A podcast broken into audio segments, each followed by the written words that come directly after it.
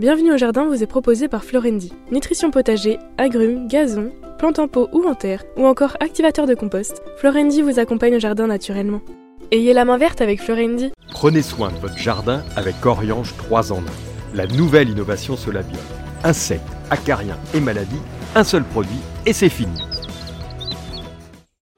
Plantez, plantez encore. Gardez le rythme. Allez-y, vous êtes doués. Mettre les mains dans la terre. Nourrir, partager, faire grandir. Surprenez-vous. Fertiligène, révélez votre nature. Patrick, Roland, racontez-moi une histoire de plante, de jardin ou de jardinier. J'avais envie vraiment de vous parler de cette plante-là parce que pour tout le monde, elle évoque des choses extraordinaires. De quoi je veux parler, c'est de l'emblème de la plante carnivore, à savoir la dionée, la dionée gobe-mouche, ou pour les Anglais, Vénus flytrap, c'est-à-dire le piège à mouches de Vénus. Ça piège plus d'ailleurs des fourmis que des mouches, mais c'est, il faut le savoir, la plante aujourd'hui qui est la plus travaillée, qui est la plus étudiée, sur laquelle on essaye en permanence de découvrir des choses, et on en découvre.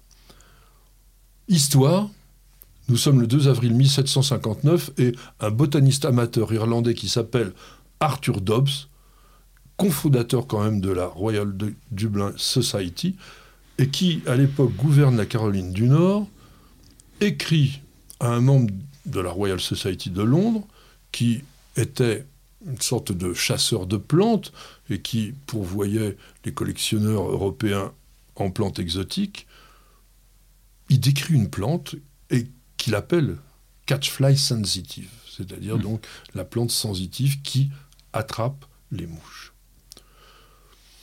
C'est la première description qu'on connaît. À l'époque, personne n'imagine qu'une plante peut être carnivore.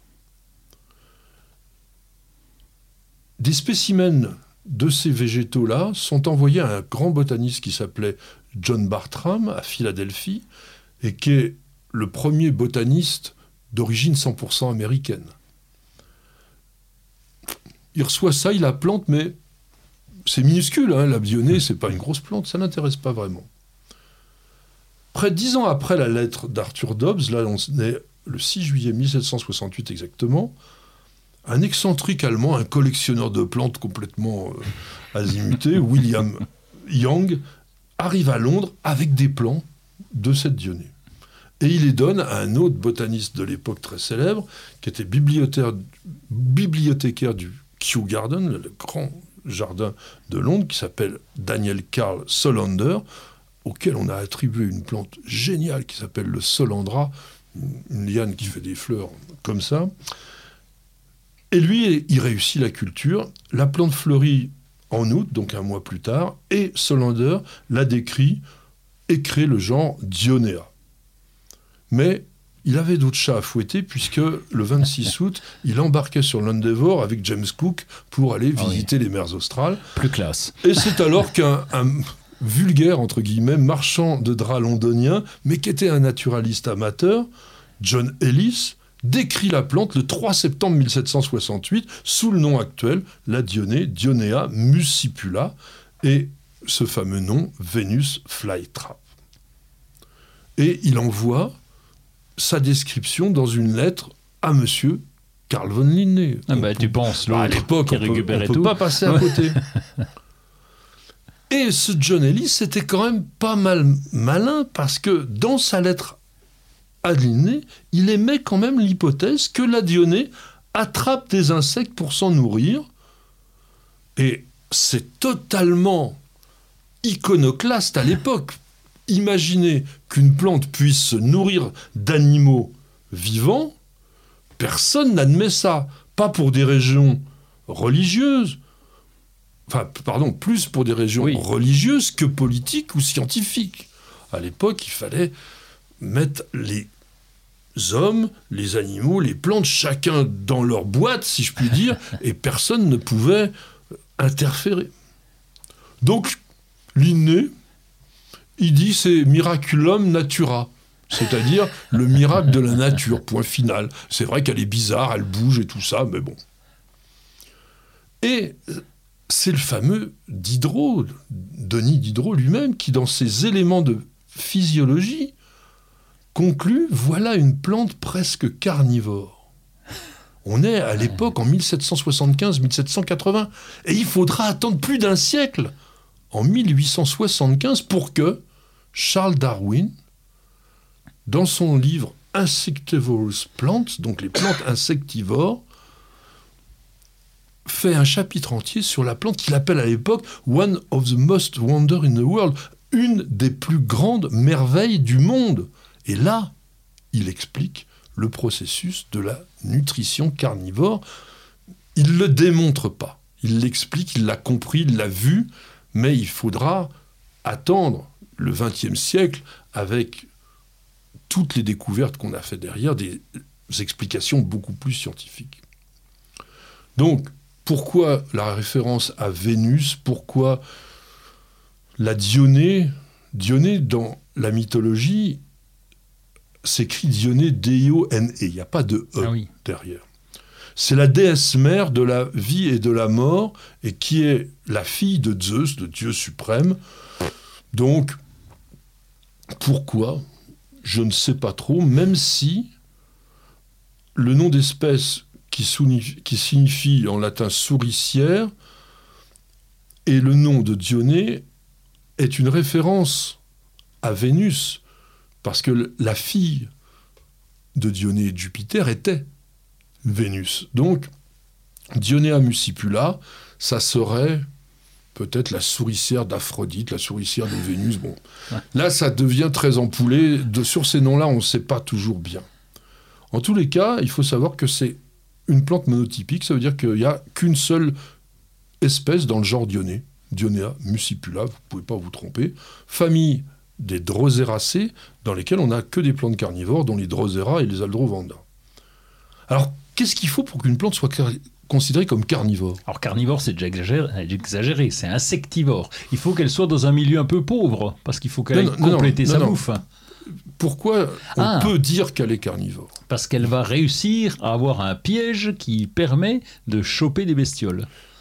Ça, ça serait une plante piège. Mais pour qu'elle soit carnivore, il faut qu'elle soit Qu'elle capable. digère. Eh oui, Oui. il faut qu'elle soit capable de la digérer et qu'elle tire bénéfice de ses victimes en utilisant comme nutriments eh bien, simplement des organes, des éléments de sa victime. C'est le fils d'ailleurs de Charles Darwin qui le premier a mis en évidence que la plante digérait vraiment sa victime. Dionée vit aux États-Unis, sur la côte Est, en Caroline du Nord, on l'a dit, et du Sud également. Sol, comme Acide. tu viens de dire, voilà, Ouais. très pauvre, Ouais. très acide, généralement dans les tourbières, dans les Ouais. marais. Donc c'est une petite plante rigolote qui est- vit vraiment au ras du sol avec son feuillage en rosette qui est le plus souvent allongé.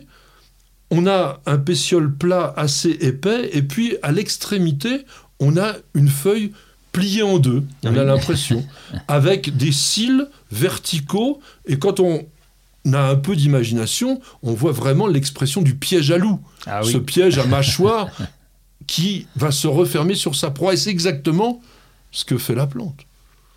À partir du moment où un insecte pénètre à l'intérieur de la feuille, ou du moins du cornet, enfin de, de cette double feuille, il est en danger de mort. Mm. Il va pas être pris systématiquement. Pourquoi il va pas être pris systématiquement? Il faut pas qu'il bouge. Si, Si. il peut bouger. Ouais, enfin, et attention, faut pas qu'il touche les petits poils là. Exactement. Eh oui. Mais pas tous. Il y a quelques poils sensitifs au milieu de poils complètement inertes. Ah la garce. La, la garce, si tu veux, mais en même temps, l'insecte a une petite chance. tu parles. S'il touche pas le bon poil, Ouais. il va sortir indemne. C'est un champ de mine quoi. En revanche, si jamais il touche ce qu'on appelle le trichome, c'est-à-dire ce poil sensitif, en un dixième de seconde, pas un centième comme il a été écrit parfois, un dixième c'est déjà beaucoup, tac, Ça, ça, ça- se referme. Et ça c'est impressionnant pour une plante. La vivacité d'action. Voilà. Alors on pourrait expliquer en long, en large et en travers parce que ça a été extrêmement étudié. Comment se fait le processus? C'est un processus, on va dire, quasiment électrochimique, à savoir qu'il y a un passage d'eau à travers les cellules par osmose qui va entraîner eh bien, tout simplement un gonflement à un certain endroit qui va créer le mouvement. Bon, je ne vais pas le détailler ce truc-là parce que c'est assez compliqué et puis ça apporte rien vraiment à la chose. Ce qu'il faut savoir, c'est que l'intérieur des lobes de la feuille est très coloré. C'est des anthocyanes, donc des pigments rouges, qui vont être attractifs. Il y a une couleur un peu de chair aussi. Les mouches Mmh. peuvent venir là-dessus. Et il y a des glandes qui sécrètent à la fois un liquide un peu sucré qui va donner envie aux insectes de venir, mais en même temps, ce sont des fluides digestifs. Et une fois qu'il est piégé, eh bien, l'insecte va être complètement absorbé.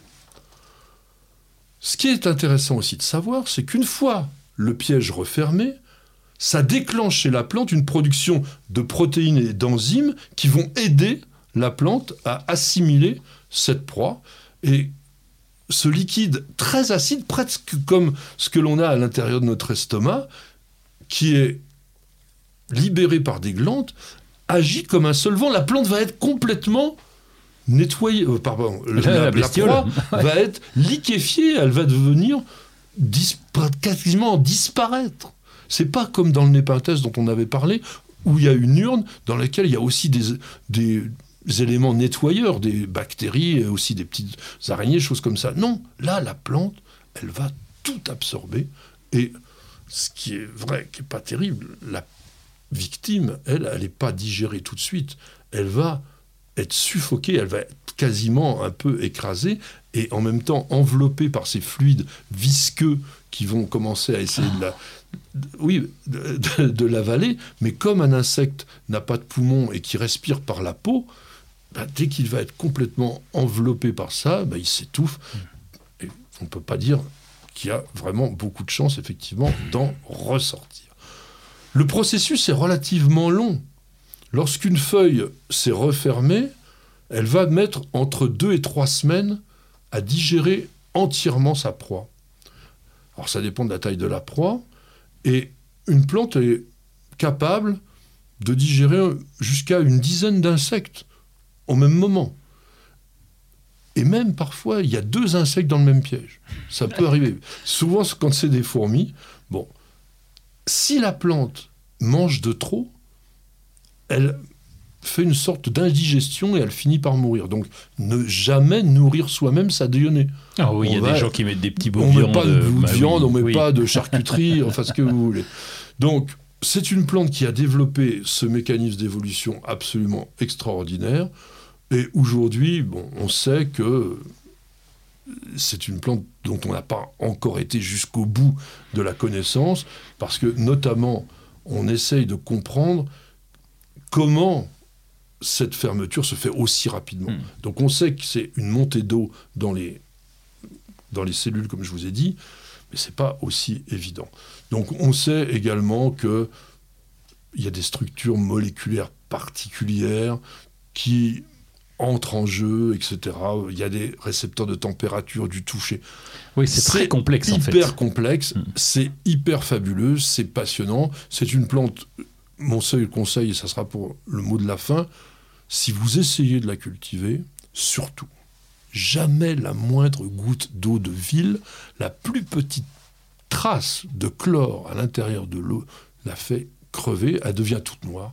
Hein, c'est simple. Quand vous avez une dionée qui a les feuilles qui sont toutes noires, c'est simplement que la plante, vous l'avez arrosée avec de l'eau qui ne convient pas. Donc eau de pluie, eau de pluie et eau de pluie. Vous avez écouté Bienvenue au jardin avec Florendi. Nutrition potager, agrumes, gazon, plantes en pot ou en terre, ou encore activateur de compost, Florendi vous accompagne au jardin naturellement.